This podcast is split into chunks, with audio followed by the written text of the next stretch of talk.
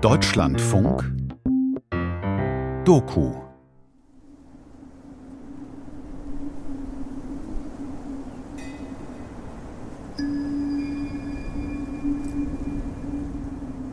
Karges Land, Halbwüste oder Steppe, darin einfache Gehöfte, sandfarbene Häuser von Mauern eingefriedet. Ein Mann steht auf einem flachen Hausdach, gekleidet in das traditionelle saudische Dishdasha-Gewand, den Kopf mit einem Tuch umwickelt. Er nimmt sich mit seinem Handy selber auf. Ich will mich vorstellen.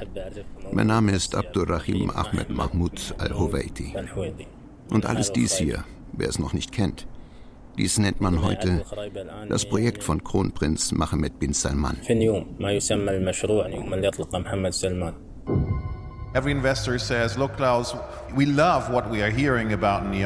Jeder Investor sagt mir, Mensch Klaus, wir lieben, was wir über Neom hören. Klaus Kleinfeld, Ex-Chef von Siemens und erster Aufsichtsratsvorsitzender von Neom. Was für Neom spricht, das ist erstmal diese wunderbare Lage. Es ist, als käme man an einen Ort, an dem der Geist zur Ruhe kommt. Und gleichzeitig schaffen wir einen Raum, wo Wohlstand gedeiht und wo wir die Zukunft neu entwerfen können. Der Mann auf dem Hausdach weist mit einer kurzen Kopfbewegung auf die ringsumliegenden Gehöfte. Manchmal holen sie die Leute aus ihren Gebäuden raus. Manchmal reißen sie auch die Häuser ein und machen alles kaputt. Die meisten hier wollen nicht umgesiedelt werden. Was dieser Staat mit uns anstellt, das ist in unseren Augen blanker Terror, Staatsterror. Wenn es nach Recht und Gesetz ginge, wäre es nicht so weit gekommen.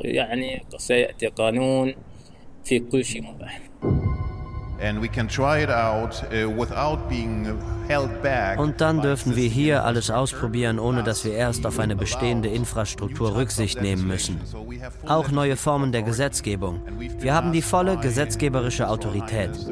Seine königliche Hoheit, der Kronprinz, hat uns aufgegeben, schreibt die Gesetze in der denkbar investorenfreundlichsten Art und Weise. Und genau das passiert jetzt gerade mit Hilfe zweier großer internationaler Anwaltskanzleien.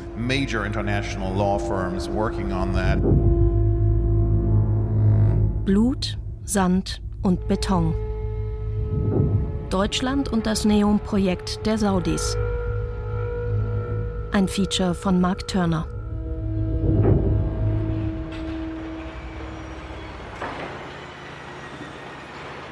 Bagger schaufeln Sand auf Laster.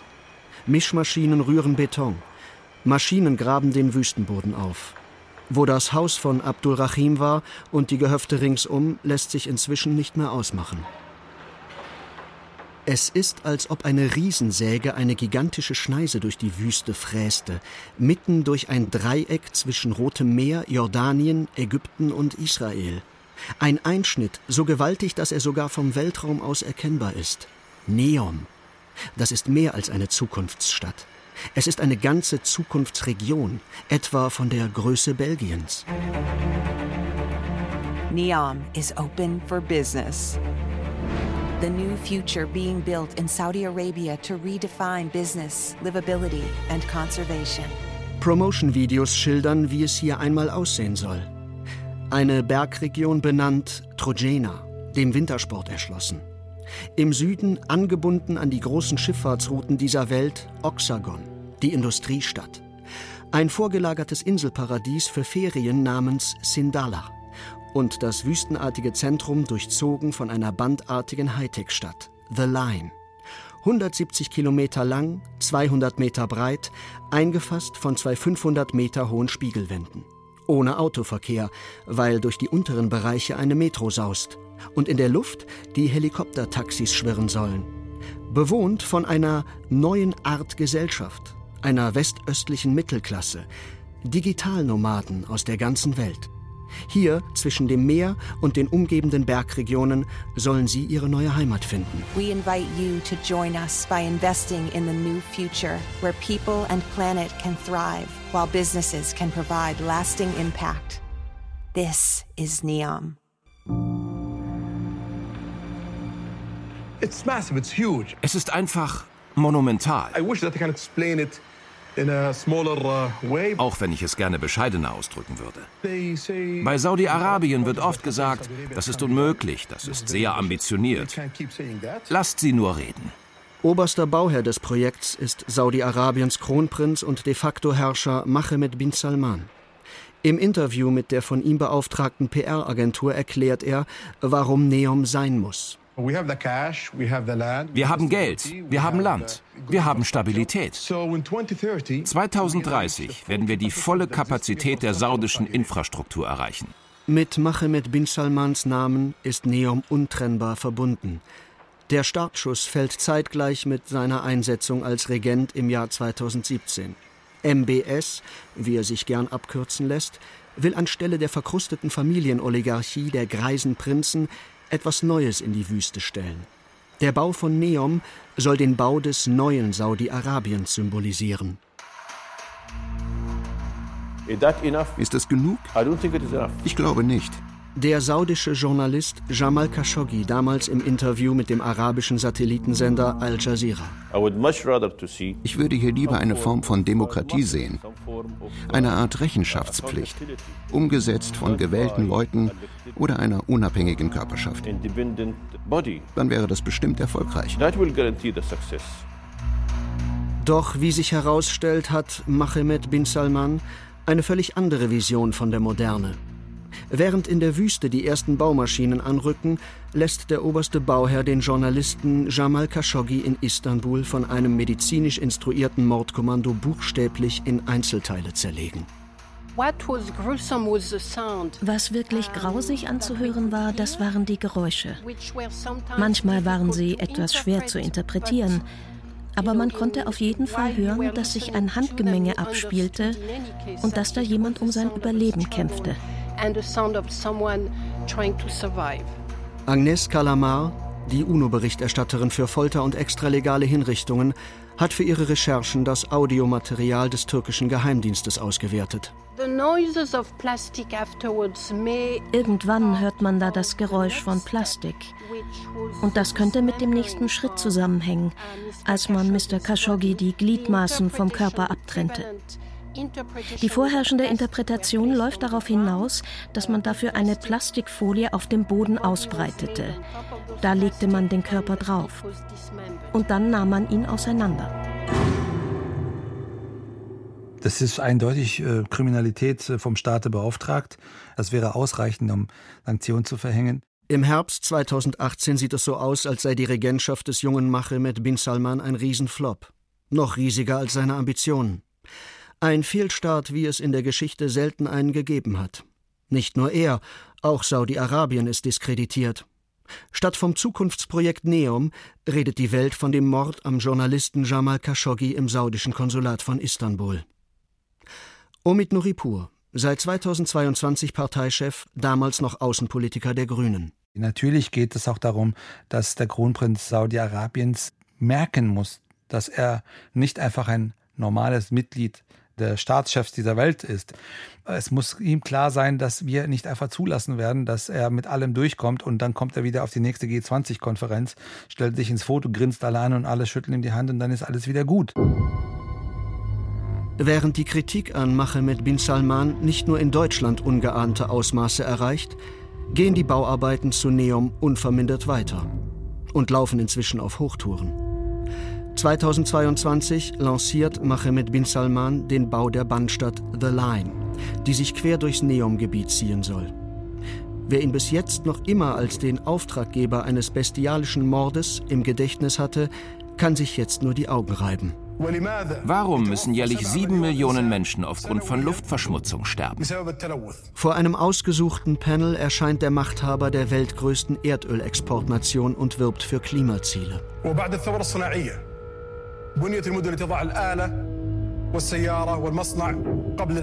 Nach der industriellen Revolution gaben die Städte den Maschinen und den Autos Vorrang über den Menschen. Sogar in den fortschrittlichsten und modernsten Städten verbringen die Menschen einen Großteil ihrer Zeit nur im Verkehr.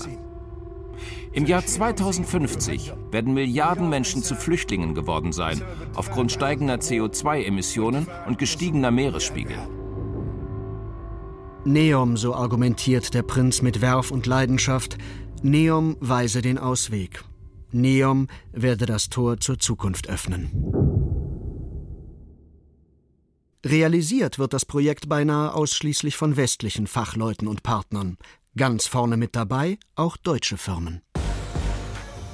Das Tiefbauunternehmen Bauer schachtet das 170 Kilometer lange und 200 Meter breite Wohnviertel der Neom-Hauptstadt The Line aus.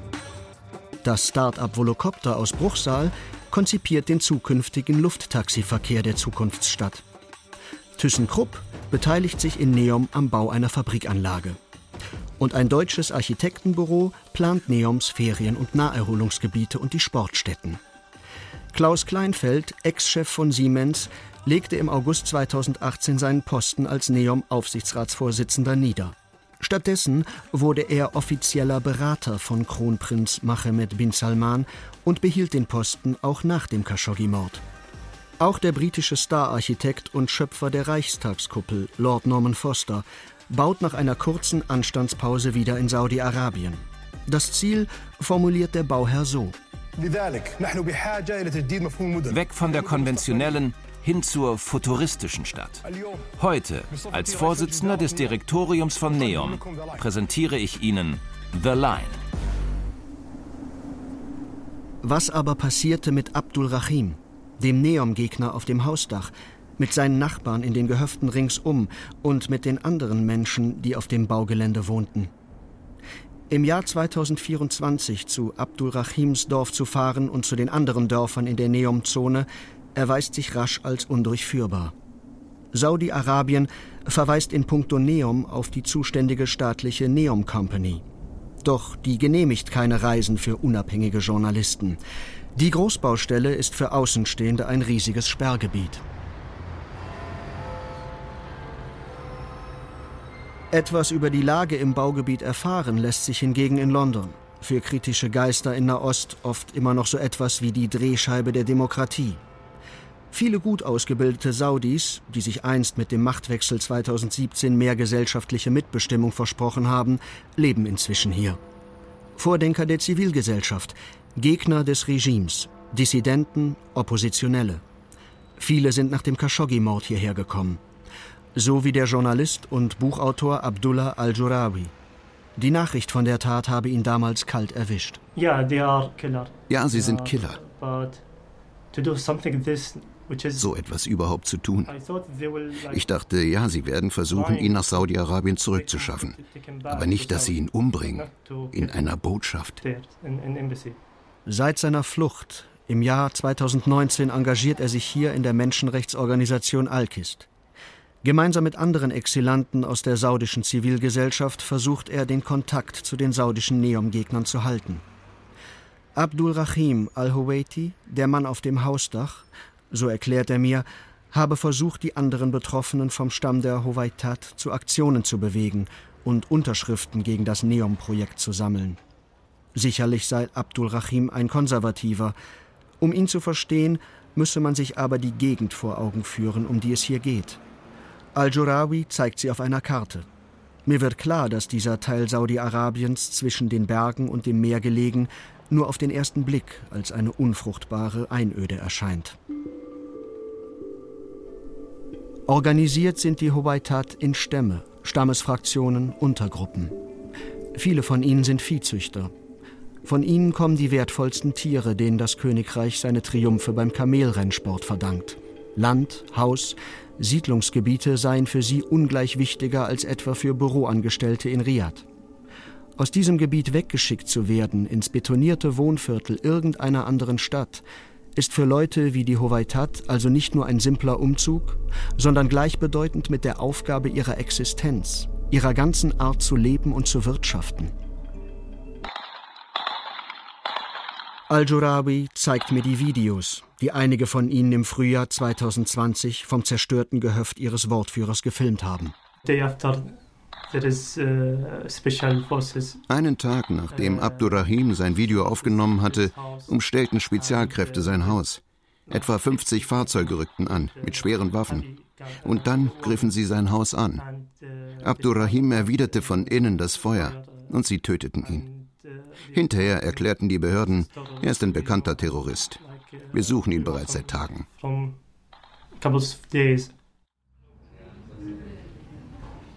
Bei Alkist, der Organisation, für die der junge Saudi tätig ist, arbeiten internationale Fachleute zusammen. Saudis, Briten, Deutsche, US-Amerikaner. Wenn in Zusammenhang mit Neom von den Digitalnomaden dieser Welt die Rede ist, dann lassen sich die Aktivisten, die hier in einem Londoner Büroloft an der Verbesserung der Welt arbeiten, vielleicht als Demokratienomaden bezeichnen. Mein Name ist Julia Legner, ich bin die Direktorin von Arrest for Human Rights. Ich habe Nah- und Mittelostpolitik, internationale Beziehungen studiert und habe dann immer mehr zu Saudi-Arabien und den Golfstaaten gearbeitet. Mein Name ist Joshua Cooper. Für Alkist bin ich den Entwicklungen bei Neum nachgegangen, als die Gewalt gegen die dort ansässigen Bewohner losging und viele von ihnen umgesiedelt und bedroht wurden. Auch die Saudi-Araberin Lina Al-Hathlul gehört dazu. Die Juristin lebt und arbeitet eigentlich in Brüssel und hält dort für Alkist die Verbindung zur EU. Zu gemeinsamen Sitzungen und Panels kommt sie aber regelmäßig auch nach London. Und seit der Erschießung des Neom-Gegners Abdul Rahim al-Howeiti 2020 wertet sie Quellen aus, was an Nachrichten über den Widerstand nach außen dringt. Wir haben die Fälle von fünf zum Tode Verurteilten dokumentiert. Including the brother of uh, Abdurrahim al-Huwaiti who, who was killed. Unter ihnen auch der Bruder des getöteten Abdul Rahim al-Huwaiti. Gemeinsam sammelt das Alkist-Team Zeugenaussagen über falsche Versprechungen der saudischen Behörden, abgepresste Unterschriften, nächtliche Überfälle in Häusern, Versuche, die Zustimmung von Stammeschefs zu kaufen oder zu erzwingen, Kopien von Schriftstücken, in denen die Bewohner des Baugebiets ihre Absicht erklären, sich nicht umsiedeln zu lassen, Informationen über Gerichtsverhandlungen und Todesurteile. Anfang 2023 ist ihr Dossier so weit, dass sie gesicherte Informationen ans UNO-Menschenrechtsbüro in Genf senden können. Von dort wandert es weiter an den UNO-Sitz New York, zu dem für illegale Vertreibungen zuständigen UN-Berichterstatter Balakrishnan Rajagopal. Der beschließt, eigene Recherchen anzustellen. Und im Herbst 2023 meldet er sich auf meine Anfrage und gewährt mir in seine Ermittlungen Einblick. Seit dem Tod von Mr. al-Huwaiti, bei dem es sich um eine extralegale Exekution handelte, werden Mitglieder des Huwaitat-Stammes, wie wir hören, weiterhin der Verfolgung ausgesetzt. Dazu gehören Zerstörung ihres Eigentums, Unterbrechung der Stromzufuhr, unerklärlich auftretende Feuer, erzwungene Arbeitsplatzwechsel, Nötigungen, Drohungen und Kidnapping. Die Zahlen der Betroffenen sind nicht in vollem Umfang bekannt, aber es geht um eine sehr große Personengruppe. 2020 lebten in den Dörfern Al-Huraiba, Sharma und Gayal 20.000 Menschen, denen gesagt wurde, sie würden der Zwangsumsiedlung unterworfen. Diese Dörfer wurden bereits evakuiert. Also ja, wir reden über sehr große Zahlen von Betroffenen. So gut wie alle dieser 20.000 Personen sind Howaitis, Mitglieder dieses großen Stammes, der seit Jahrhunderten hier lebt.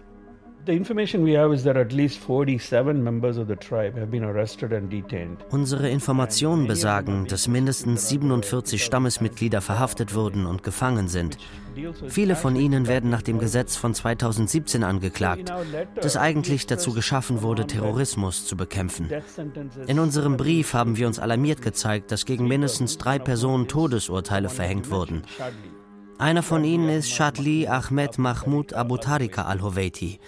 Die anderen beiden sind Ibrahim Salih Ahmed Abu Khalil al-Howeiti und Atala Musa Mohammed al-Howeiti. UNO-Berichterstatter Raja Gopal wendet sich zunächst an die Genfer UNO-Vertretung von Saudi-Arabien. Auf seine Anfrage hinsichtlich der Verhaftungen und der Todesurteile antwortet die saudische UN-Mission, indem sie Vorwürfe präzisiert, die gegen die Verurteilten erhoben wurden. Mitgliedschaft in einer terroristischen Organisation zum Zweck des bewaffneten Aufstands gegen den Staat. Unterstützung zweier Terroristenorganisationen namens Al-Qaida und Islamischer Staat. Unterstützung einer terroristischen Ideologie und Propaganda für einen Terroristen. Unhaltbare Vorwürfe, meint Rajagopal, weil Hier Menschen unter anderem wegen Terrorismus angeklagt wurden, für nichts anderes als eine kritische Meinung zum Neom-Projekt zu äußern. Zudem seien die entsprechenden Verfahren gegen Neom-Gegner intransparent und widersprächen internationalen Standards. Rajagopal hat versucht, die internationalen Firmen zu ermitteln, die sich an Neom beteiligen, und sie über seinen Erkenntnisstand informiert. Wir haben 28 Empfänger angeschrieben, darunter viele Firmen, auch deutsche Firmen. Wir haben alle Firmen und ausländischen Investoren dazu angehalten, sicherzustellen, dass sie nicht zu schwerwiegenden Menschenrechtsverletzungen beitragen oder mit Menschenrechtsverletzungen in Verbindung stehen. Einige haben geantwortet. Auch das deutsche Architekturbüro Laboratory for Visionary Architecture, kurz LAVA. Wir von Lava erkennen die essentielle Bedeutung von Menschenrechten für eine nachhaltige und gerechte Entwicklung an. Als Masterplaner für die Entwicklung von Trojena innerhalb von Neom wurden von uns Studien zu Umwelt- und sozialen Auswirkungen durchgeführt. Nach unserem Wissen gibt es in dem Bereich, in dem wir arbeiten, keine Menschenrechtsverletzungen. Ist es aus Sicht des UNO-Berichterstatters möglich, für Neom zu arbeiten, ohne mit Menschenrechtsverletzungen zu tun zu haben? Rajagopals Antwort fällt ebenso diplomatisch wie lakonisch aus. Uh, ich habe die Antwort erhalten und durchgelesen. Lava sollte sich wachsamer zeigen als bisher hinsichtlich ihrer Beteiligung und der Art, wie das ganze Projekt umgesetzt wird. Was ist das, frage ich mich, für eine Firma, die in Deutschland für einen Auftraggeber wie Machemet bin Salman arbeitet? Was ist das für ein Firmenchef?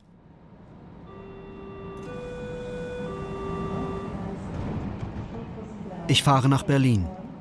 Im Ohr noch die Reaktion der saudischen Menschenrechtlerin Lina Hathlul. Diejenigen Firmen, die sich an diesem Prestigeprojekt beteiligen, wissen, was vor Ort passiert. Sie wissen, dass jemand umgebracht wurde. Sie wissen, dass fünf Menschen zum Tod verurteilt sind, weil sie die Gegend nicht verlassen wollten, in denen die Firmen nun arbeiten.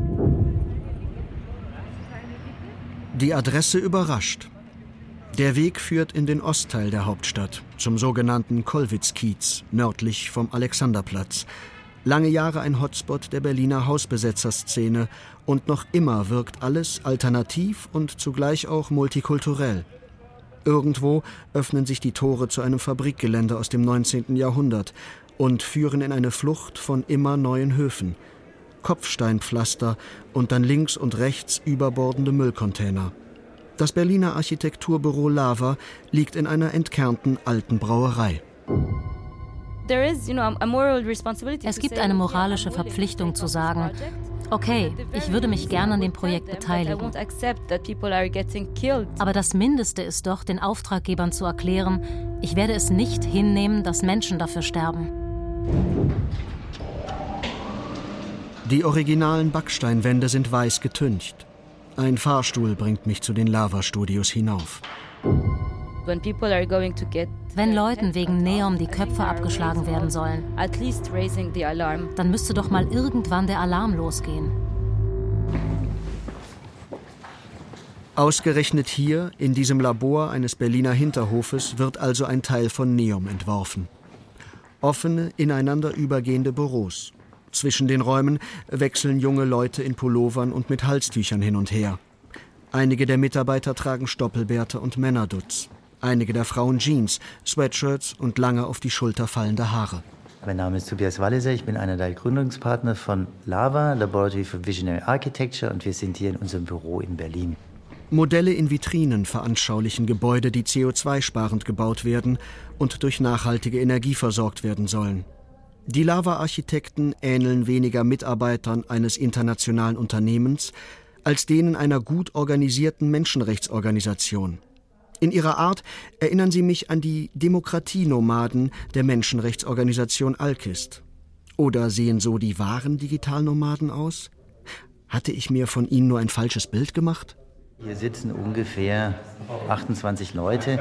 Ich glaube, wir sind in Berlin um die 50 äh, im Moment und davon sind über 30 äh, Nationalitäten. Wir haben sehr viele junge Mitarbeiter, die allerdings schon einige Erfahrung haben und hier gemeinsam an Projekten arbeiten. Die Bürosprache ist Englisch und die meisten unserer Projekte sind dementsprechend auch im Ausland. Eine gut ausgebildete westöstliche Belegschaft. Kreativ, ökologisch sensibilisiert, engagiert für klimaneutrales Bauen. Unter der Leitung eines Künstlers wie Walliser mit einer Professur für Architektur. Und ausgerechnet in diese multikulturelle, kreative Lava-Atmosphäre platzte der Brief von UNO-Berichterstatter Rajagopal und seine Mahnung, sich nicht an Menschenrechtsverletzungen zu beteiligen. Ja, da ist man natürlich im ersten Moment schon, äh, ist man natürlich schon erstmal erschrocken, muss ich ganz ehrlich sagen. Also wir haben auf den Brief, wir haben reagiert, wir haben das mitgeteilt, was wir mitteilen können, was wir wissen. Und ähm, ich glaube, mehr können wir nicht machen. Dabei seien Menschenrechtsverletzungen das Letzte, was man hier betreiben wolle.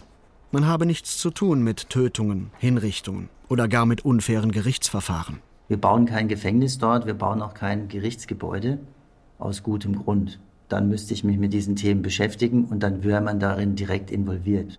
Stattdessen entwerfe man Konzepte für Trojena, Neoms geplantes Naherholungsgebiet in den Bergen. Wir versuchen eigentlich, ein energieeffizientes Ferienresort für möglichst viele Leute zu bauen und eigentlich an der Entwicklung von effizienteren Ressourcen und eigentlich der Vorstellung von der Nutzung von regenerativen Energien zu arbeiten. In dem Bereich, in dem wir tätig sind, äh, sind uns keine äh, Menschenrechtsverletzungen in der Art bekannt. Da ist es, also Trojena auf dem Berg hat sowas auch nicht stattgefunden. Durch Neom, so Wallissers Optik, will man die Menschheit nicht verletzen, sondern ihr helfen. So wie es auch andere vorhätten. Zum Beispiel Thyssen baut ein Kraftwerk für grünen Wasserstoff in Neom. Thyssen möchte eigentlich grünen Wasserstoff importieren, um CO2-Stahl in Deutschland zu produzieren. Die Idee sei, nachhaltig bauen und wirtschaften und einen Beitrag dazu leisten, die Klimaziele des 21. Jahrhunderts zu erreichen. Politische Umstände, das ist dann immer schwieriger. Das würde ich aber gerne den politischen Institutionen überlassen. Frau Baerbock war in Saudi-Arabien, die hat darauf reagiert. Die ist eigentlich von uns unsere Repräsentantin. Da bin ich eigentlich als als Architekt nicht an der richtigen Position. Tatsächlich haben Deutschlands politische Institutionen ihr Wort bereits gesprochen. Und zwar zugunsten von Neom. Dem von Walliser erwähnten Kraftwerk für grünen Wasserstoff hat die Bundesregierung eine Exportbürgschaft über 1,5 Millionen Euro erteilt. Ein Engagement, das UNO-Berichterstatter Rajagopal kritisiert hatte. Und zwar unter Verweis auf Deutschlands internationale Verpflichtungen. Zum Beispiel, wenn Sie sich die Leitlinien für Wirtschaft und Menschenrechte ansehen, wie sie vom Menschenrechtsrat der UNO festgelegt wurden. Und zwar mit Zustimmung von Deutschland. Leitlinien für Wirtschaft und Menschenrechte. Das Regelwerk, das Rajagopal anspricht, wurde 2011 von Deutschland unterzeichnet. Darin wird Firmen die Beteiligung an Geschäften in einer Reihe von Fällen untersagt. Fälle, wie sie die UNO im Falle von Neom sämtlich für gegeben hält.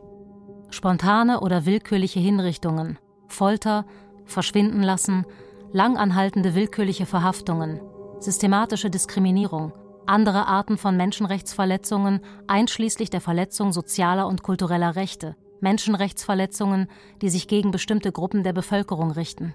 Deutschland ist aus Sicht der UNO in diesem Falle sogar doppelt in der Pflicht. Einmal nach den 2011 von ihm ratifizierten Leitlinien für Wirtschaft und Menschenrechte, zweitens nach dem 2023 in Kraft getretenen Lieferkettengesetz. Das heißt, Geschäfte in Zusammenhang mit Menschenrechtsverletzungen könnten oder müssten sogar angezeigt und dann vom Bundesamt für Außenwirtschaftskontrolle verboten werden, sofern die jeweiligen Firmen nicht selbst die Notbremse ziehen und von entsprechenden Aktivitäten zurückstehen. Aber ist so etwas überhaupt zu erwarten, wenn es um derart lukrative Geschäfte geht wie bei Neom? Ich richte Anfragen an ThyssenKrupp, an die Baufirma Bauer und an Volocopter, den Hersteller von Lufttaxis. Werden die Informationen über Menschenrechtsverletzungen Sie dazu bewegen, Ihre Tätigkeit in Zusammenhang mit Neom zu beenden? Unser Bekenntnis zu fairen Arbeitspraktiken und sicheren Arbeitsbedingungen in unseren Produktionsstätten in der gesamten globalen Lieferkette ist ein wesentlicher Bestandteil unseres Menschenrechtsansatzes. Erwidert ThyssenKrupp. Im Rahmen der Euler Hermes gedeckten Finanzierung des Projekts wurde dies routinemäßig auf potenzielle Risiken überprüft. Dazu gehören auch eventuelle Umwelt-, Sozial- oder Menschenrechtsauswirkungen. Von Volocopter heißt es, die Menschenrechte, wie sie durch deutsche und international anerkannte Gesetze geschützt werden, sind für Volocopter grundlegende Werte. Wir respektieren und wahren diese Rechte und verpflichten uns, ihren Schutz und Erhalt zu unterstützen. Und Bauer schreibt, wir können dazu lediglich Folgendes sagen. Die Bauergruppe hat sowohl einen Verhaltenskodex als auch eine Grundsatzerklärung für Menschenrechte verabschiedet. Zu Anfragen, die sich auf Geschehnisse außerhalb unseres Einflussbereiches beziehen, können wir als Unternehmen grundsätzlich keine Stellung nehmen. Aus den Antworten aller drei deutschen Unternehmen geht hervor, ja, man bekennt sich zu den Menschenrechten, man prüft, ob sie eingehalten werden und kommt offensichtlich zu dem Ergebnis, dass man bislang für das eigene Engagement keine Konsequenzen zu ziehen hat. In einem solchen Fall, so UNO-Berichterstatter Rajagopal, müsste die Bundesregierung eingreifen. Sie müsste ihrer Aufsichtspflicht nachkommen. Die deutsche Regierung sollte sich einfach die entsprechenden Standards anschauen und sicherstellen, dass das geltende deutsche Recht oder die Umsetzung dieses Rechts diesen Standards entspricht. Am 28. April 2023 erinnert Rajagopal Berlin an die Menschenrechtsverletzungen, die er Saudi-Arabien anlastet. Insbesondere die anstehenden Todesurteile und Vertreibungen Tausender aus ihren Wohngebieten. Die Bundesregierung mahnt er, gemäß ihren internationalen Verpflichtungen, Aktivitäten von deutschen Firmen zu unterbinden, wenn diese mit solchen Menschenrechtsverletzungen in Zusammenhang stehen. Das Schreiben schließt Aufgrund der Dringlichkeit der Situation würden wir eine Antwort begrüßen zu den Schritten, die Sie hinsichtlich Neums zum Schutz der erwähnten Personen und Gemeinschaften unternommen haben. Das Auswärtige Amt antwortet Rajagopal am 22. Juni 2023. Die deutsche Bundesregierung legt hohe Maßstäbe an die Vergabe von Exportbürgschaften an. Nur Firmen, die bei menschenrechtlich unbedenklichen Projekten mitarbeiteten, erhielten von der Bundesregierung eine Export- oder Hermesbürgschaft. Aber bis jetzt hat die deutsche Bundesregierung keinerlei Anträge für Exportbürgschaften in Zusammenhang mit The Line erhalten. Insofern wurden also auch keinerlei Exportbürgschaften erteilt. Ich lese das UNO-Schreiben und die Antwort der Bundesregierung und stutze. Die UNO mahnt Deutschland in Bezug auf Neom an. Deutschland hingegen beschränkt sich in seiner Antwort auf eine einzige Region von Neom, auf The Line. Was aber ist mit den anderen Regionen von Neom? Mit der Exportbürgschaft, die die Bundesregierung der Firma ThyssenKrupp in Oxagon erteilt hat? Oder habe ich das falsch verstanden? Ich schlage die Broschüre auf, die das Bundesministerium für Wirtschaft und Klimaschutz zur Energiepartnerschaft mit Saudi-Arabien veröffentlicht hat. Dort ist unter Verweis auf ThyssenKrupp zu lesen, das Bundeswirtschaftsministerium unterstützt die Investition mit einer Exportbürgschaft von 1,5 Millionen Euro. Ich zeige die UNO-Anfrage und die deutsche Antwort darauf einem erfahrenen Analysten, Albrecht von Lucke. Politologe und Chefredakteur der Blätter für deutsche und internationale Politik. Darin, dass die Bundesregierung die UNO-Anfrage nur in Bezug auf The Line beantwortet, erkennt er eine Täuschung. Denn Deutschlands Erwiderung auf eine UNO-Anfrage, die so konkret ist, die letztlich ein Projekt betrifft, das weit über das hier von der Bundesrepublik dann beantwortete hinausgeht, ist natürlich eine Umgehung der wirklichen Anfrage, die seitens der UNO gestellt wird. Das heißt, die Bundesregierung macht sich hier einen schlanken Fuß, beantwortet die Frage nicht korrekt, um das eigene Projekt als sakrosankt und menschenrechtskonform erscheinen zu lassen. Die ehrliche Antwort wäre die, dass man eingesteht, dass man es hier mit einem Partner zu tun hat, der bei dem Projekt nicht die Standards einhält, die man sich eigentlich selbst gesetzt hat. Das wäre die ehrliche Antwort. Und sie würde auch bedeuten, dass man sich generell ehrlich macht. Lucke erkennt hinter der Verschleierung ein Motiv. Aus seiner Sicht hat sich natürlich gerade diese Bundesregierung mit ihrer wertegeleiteten Außenpolitik eine sehr, sehr hohe Messlatte gelegt, die bedeutet, dass man in dieser Hinsicht besonders sensibel zu sein verspricht. Und das scheint mir der zentrale Grund zu sein, warum man hier nicht offensiv spielt, sondern eigentlich sich in der Weise kaschierend verhält, was natürlich aber dann dem eigenen Anspruch sehr auf die Füße fällt, beziehungsweise ihn konterkariert und damit auf diese Regierung letztlich zurückfällt. Als Grundpfeiler ihrer werteorientierten Politik betrachten insbesondere die Grünen das Lieferkettengesetz. Es stellt, getreu dem Namen, besonders auf die Kettenlogik ab. Das heißt, nicht nur Einzelprojekte werden sanktioniert, sofern sie gegen Menschenrechte verstoßen, sondern auch alle Geschäftsbeziehungen, die mit menschenrechtsverletzenden Akteuren in Zusammenhang stehen. Der grüne Bundestagsabgeordnete Uwe Kekeritz in der Debatte über die Einführung des Gesetzes. Wir streiten schon lange gemeinsam mit Kirchen, Gewerkschaften, NGOs, Wissenschaft, national und international für ein wirksames Lieferkettengesetz, das die UN-Vorgaben umsetzt und zu denen wir eigentlich auch schon lange durch internationale Verträge verpflichtet sind. Außerdem ein starkes Gesetz schützt vorbildliche Unternehmen vor Umwelt- und Menschenrechtshasardeuren hebeln nun ausgerechnet das grün geführte Wirtschafts- und das grün geführte Außenministerium das gerade erst in Kraft getretene Gesetz gleich wieder aus? Darüber, über die deutsch-saudische Zusammenarbeit in Neom, über Saudi-Arabien und die Menschenrechte versuche ich ins Gespräch zu kommen mit dem Auswärtigen Amt, dem Wirtschaftsministerium und der wirtschaftspolitischen Sprecherin der Grünen. Sehr geehrter Herr Törner, vielen Dank für Ihre Anfrage an Frau Amtsberg, die wir leider ablehnen müssen. Mit freundlichen Grüßen. Im Auftrag Maja von Bodungen. Lässt Luise Amtsberg, die Menschenrechtsbeauftragte des Auswärtigen Amtes, antworten. Und auch die anderen zwei Anfragen werden abgelehnt. Ganz herzlichen Dank für Ihre Anfrage zu einer Sendung. Heißt es vom Referenten der wirtschaftspolitischen Sprecherin der Grünen. Sandra Detzer kennt Saudi-Arabien nicht und möchte sich nicht ohne persönliche Kenntnis des Landes äußern. Bitte haben Sie dafür Verständnis. Mit freundlichen Grüßen, Georg Blume. Unter den mit Außen- und Wirtschaftspolitik betrauten Grünen zeigt sich nur Lamia Kador bereit, überhaupt das Thema Saudi-Arabien anzusprechen. Für die Fraktion die Berichterstatterin für den Nahen und Mittleren Osten.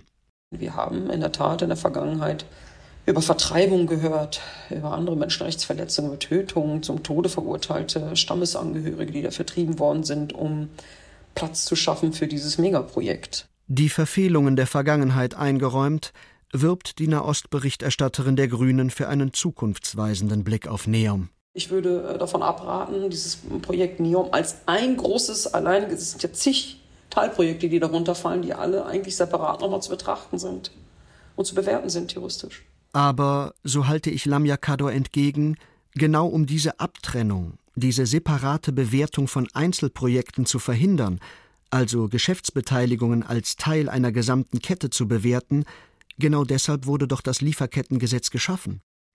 Wenn also zukünftig grüner Wasserstoff aus Neom nach Deutschland gelangt, dann müsste das Amt für Außenwirtschaftskontrolle den Import nach geltendem Recht doch eigentlich untersagen.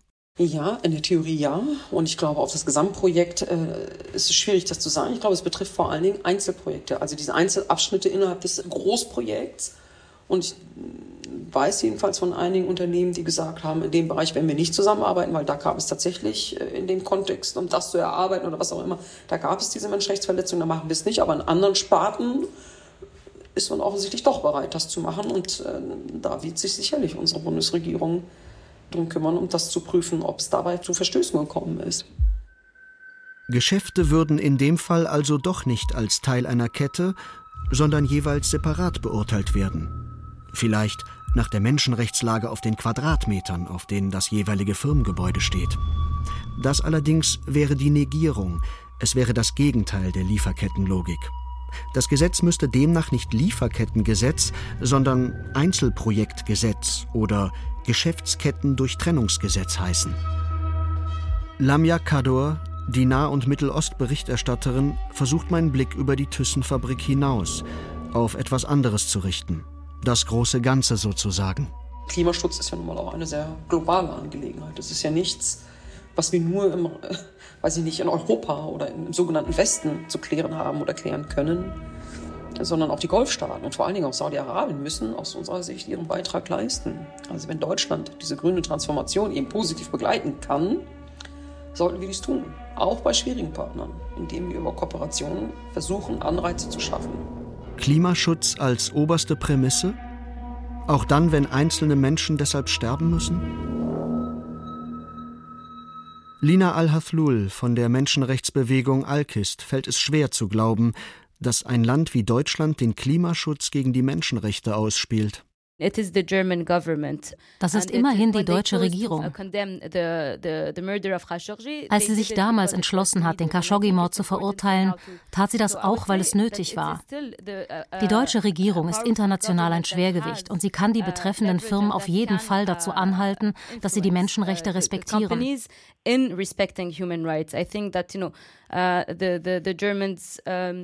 Wenn die Deutschen also wissen, dass Leute sterben können bei einem Projekt, an dem deutsche Firmen beteiligt sind, kann man nicht vorschützen, man könne da nichts tun. Es ist als Menschenrechtsverletzung zu schwerwiegend, als dass die deutsche Regierung da passiv bleiben könnte. Fest steht, auch bei Klimakatastrophen sterben Menschen. Viele tausend Menschen. Müssen, frage ich mich, diese vielen abgewogen werden gegen eine Gruppe weniger, denen in wenigen Wochen oder Monaten schon der Tod droht? Und die jetzt zu dieser Zeit schon schwer misshandelt werden? Denn mit jedem Tag, so die saudische Oppositionelle, verschärfe sich in den saudischen Gefängnissen die Lage der Neom-Gegner. Shadli al-Huwaiti, der Bruder des in seinem Haus getöteten Abdul Rahim, sei, so sagt sie, in verschiedenen Etappen unterschiedlichen Torturen ausgesetzt worden.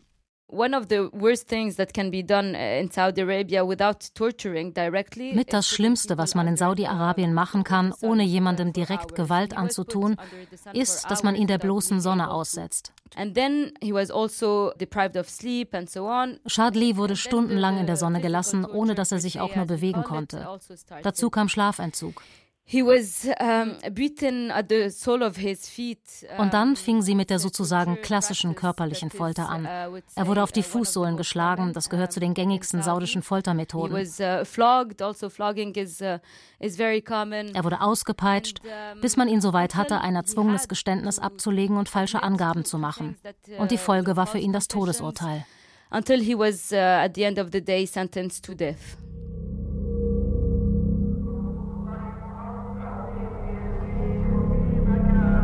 Todesurteile werden in Saudi-Arabien in Verfahren gefällt, die vielfach unter Ausschluss der Öffentlichkeit stattfinden. Öffentlich ist hingegen die Vollstreckung. Der Delinquent wird nach dem Freitagsgebet vor die Moschee geführt und dem Henker übergeben. Also es ist natürlich immer furchtbar, wenn jemand äh, zu Tode kommt bei so einem Fall. Sterben wegen Neon. Städteplaner Walliser duckt sich nicht weg. Er sperrt sich nicht dagegen, die Zusammenhänge bis zum Ende weiter zu durchdenken.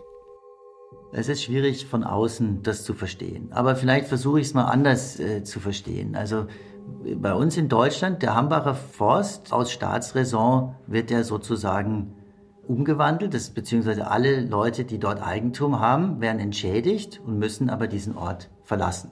Und das ist so, weil der Staat entschieden hat und damit natürlich alle in diesem Fall demokratisch gewählten Institutionen, was natürlich anders ist als in anderen Gesellschaftsformen oder Herrschaftsformen. Er hat entschieden, dass an dieser Stelle eben die Staatsräson vorgeht vor den Einzelinteressen. Nachdem der Todeskandidat vor die Moschee gebracht wurde, verlassen die Gläubigen die Moschee, schlüpfen am Eingang in ihre Schuhe und bilden einen Kreis. Der Verurteilte im Inneren des Kreises muss niederknien und warten, bis der Henker das Schwert hebt. Wenn sich Leute jetzt diesem Auftrag widersetzen und sagen, ich verkaufe mein Grundstück nicht, dann ist das eine Sache und wir können das gerichtlich in Deutschland klären. Wenn jetzt aber jemand mit Waffengewalt gegen den Staat vorgehen würde, dann gäbe es in Deutschland auch ein Problem. Die Person würde auch festgenommen oder wenn jetzt jemand von der Polizei aus Selbstschutz die Person erschießen würde, hätten wir genauso eine furchtbare Situation. Dem auf der Erde Knienden durchtrennt das Richtschwert im Idealfall mit einem einzigen Hieb den Hals. Anschließend werden Kopf und Rumpf in eine Ambulanz geladen. Und während die Menge sich verläuft, wischen Reinigungsfahrzeuge mit ihren Bürsten das Blut vom Straßenpflaster. Es gibt natürlich Traditionell gibt es verschiedene Stämme und so weiter. Und das sind Themen, wir haben mit dem deutschen Botschafter auch darüber gesprochen, der auch gesagt hat, das sind Dinge, die sind, also die kann selbst er in Deutschland nicht erklären, wie man, also er, er hat zwar seine Meinung dazu, aber er sagt, das wird einfach nicht akzeptiert, das zu erklären, weil da natürlich im Hintergrund noch andere Dinge laufen, die dann wieder in der Presse nicht zu lesen sind. Welche Stammesfäden da dahinter liegen, die schon viel früher angefangen haben, ist für uns einfach nicht beurteilbar.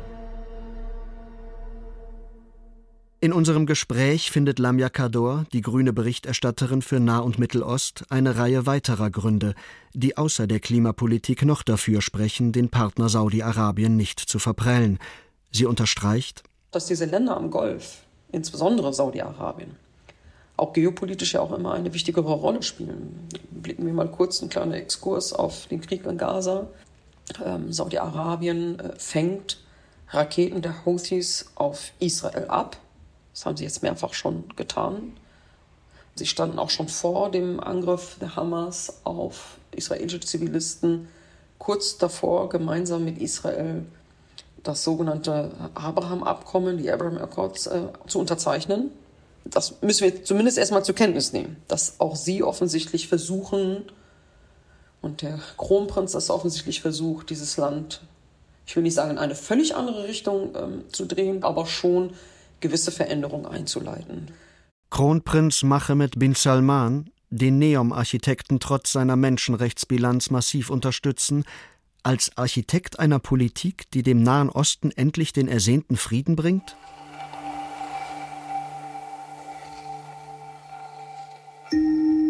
Wenn Demokratien mit nahöstlichen Diktatoren kungeln, über ihre Verbrechen hinwegsehen, vermeintlich um größer angelegten strategischen Interessen Rechnung zu tragen, dann erinnert das die saudische Oppositionelle Lina al-Hathlul fatal an die Politik der 1970er bis 1990er Jahre. Partnerschaften, bei denen sich im Nachhinein der Schaden immer größer als der Nutzen dargestellt habe. Zurück in Brüssel warnt sie in einem Interview im Nachrichtenkanal France 24, die Fehler der Vergangenheit zu wiederholen, nämlich einen Diktator zu rehabilitieren, der in spätestens zehn Jahren zum Problem wird. Wir sind dabei, ein Monster heranzuzüchten. Wenn MBS jetzt nicht gestoppt wird, werden wir ihn in zehn Jahren ganz anders erleben, in einer Allianz gegen den Westen. Aber Moment, hatte Neoms erster Aufsichtsratsvorsitzender Klaus Kleinfeld nicht zu Beginn etwas angekündigt? Sollte nicht unter der Ägide von Mohammed bin Salman gerade für Neom ein ganz neues, modernes und liberales Recht geschaffen werden? Eines, wie es Saudi-Arabien, ja die Region, bisher noch nie gekannt hatte? Das erzkonservative saudische Scharia-Recht, berichten erste Quellen, soll in Neom offenbar keine Geltung haben oder jedenfalls nicht in vollem Umfang. Alkoholausschank soll möglich sein.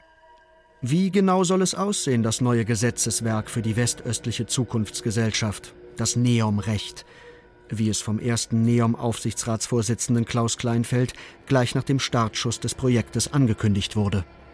Die Gesetzgebung ist nochmal was anderes. Das ist ja immer wieder durch die Medien gegangen, dass NEOM an sich nachher eine eigene Gesetzgebung bekommen soll. Das ist schon vor mehreren Jahren verkündet worden. Bis jetzt ist das noch nicht umgesetzt, aber die Verwaltung gibt es eben bereits für alles, was dort geplant wird. Wird womöglich für die dort lebenden Saudis und Expats so etwas wie die große Freiheit anbrechen? Wird die gebildete westöstliche Mittelklasse sich hier eine eigene Verfassung geben? Werden sich Digital- und Demokratienomaden in Neom vereinen? Werden sie gemeinsam eine westöstliche Gesellschaftsutopie entwickeln? Eine Enklave der Demokratie mit einem frei gewählten Repräsentanten? Also im Moment äh, gibt es einfach den CEO von Neom, der sozusagen über allem, der sowohl für die ganze Entwicklung als auch für die Entwicklung der Regularien, wie das Ganze betrieben wird, zuständig ist. Der heißt Nadmi al-Nasser, das kann man auch im Internet äh, nachlesen. Der hat früher für Aramco gearbeitet. Und um den Diskurs auf das Gebiet der Architektur zurückzuführen, sind für die zukünftige Neom-Community der Digitalnomaden auch Versammlungs- oder Diskussionsforen geplant? Werden vielleicht schon Parlamentsbauten konzipiert? Lava-Chef Tobias Walliser kann sich angesichts von solchen Fragen ein Lächeln nicht verkneifen. Naja, also brauchen wir nicht drüber zu reden, dass natürlich in der Demokratie andere Plätze und andere Funktionen noch gibt als in einer anderen äh, Gesellschaftsform. Es gibt wahrscheinlich keinen Aufmarschplatz für Demonstrationen, da gehe ich jetzt mal nicht von aus.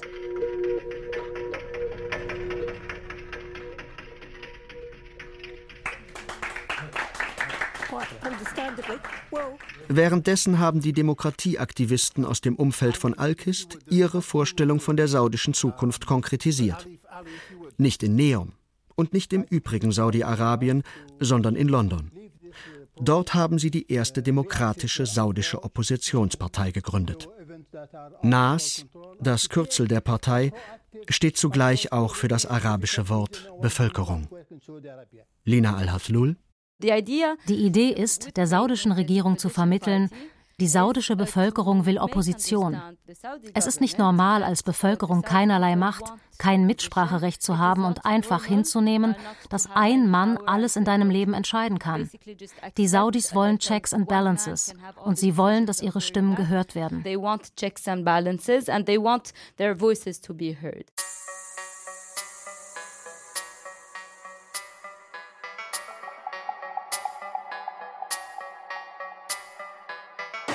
Blut, Sand und Beton.